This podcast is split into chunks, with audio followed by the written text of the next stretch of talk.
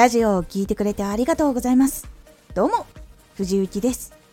毎日16時、19時、22時に声優だった経験を活かして初心者でも発信上級者になれる情報を発信しています。さて、今回は今からでも見直してみようラジオの投稿の時のコツ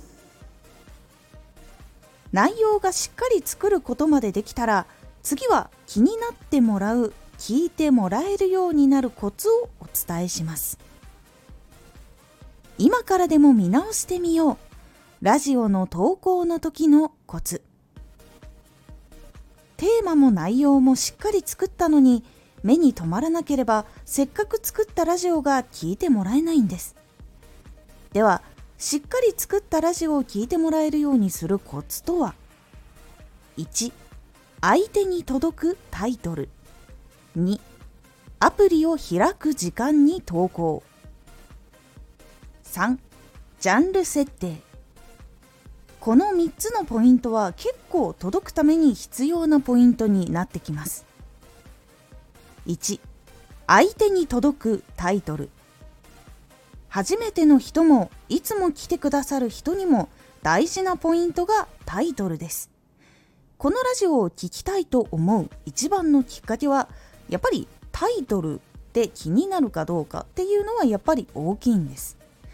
なのでこのラジオが聞きたいと思うタイトルが必要になります。プロのライター有名 YouTuber 有名ラジオパーソナリティもタイトルはすごく気を使っています。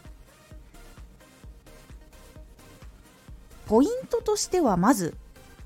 聞きたい相手が調べる単語を検索してみるところから始めるのが結構いいです。相手がどんなことを知りたいのかっていう内容を考えることはできるんですけどピンポイントな言葉っていうのを拾うのはなかなか最初考えるだけでは難しいので Google とか Yahoo とかで検索した時の予測変換とかそこの下に候補が出てくるのでそこで多くの人はこういうことを調べているっていうことを見た上でその言葉を使ってタイトルをつけるっていうのがまず一番最初やりやすいやり方かと思いますので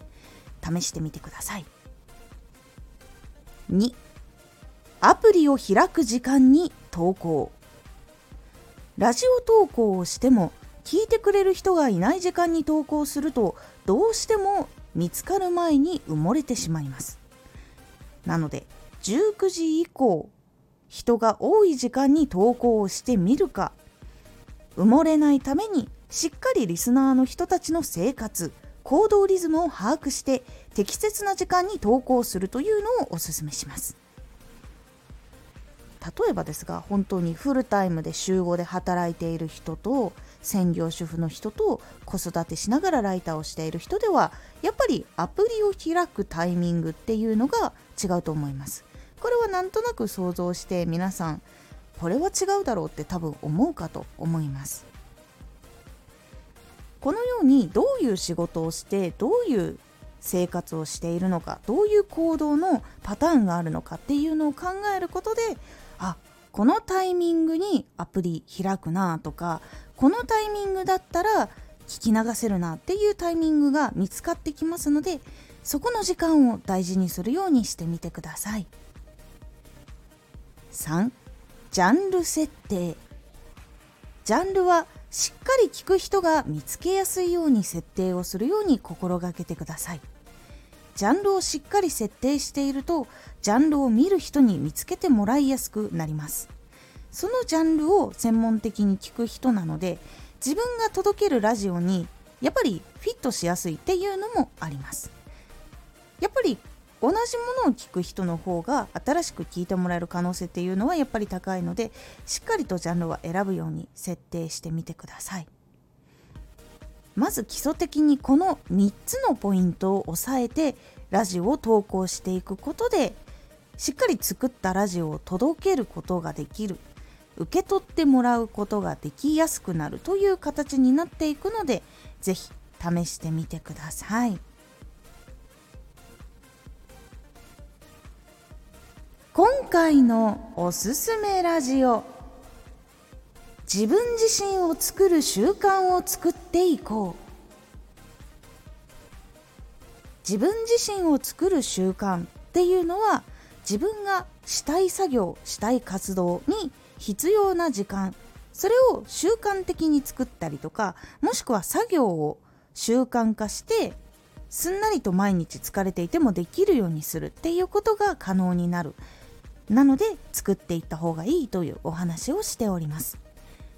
このラジオでは毎日16時19時22時に声優だった経験を生かして初心者でも発信上級者になれる情報を発信していますのでフォローしてお待ちください。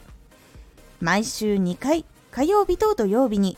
藤雪から本気で発信するあなたに送るマッチョなプレミアムラジオを公開しています。有益な内容をしっかり発信するあなただからこそ収益化してほしい。そして多くの人に聞き続けられてほしい。毎週2回火曜日と土曜日。ぜひお聴きください。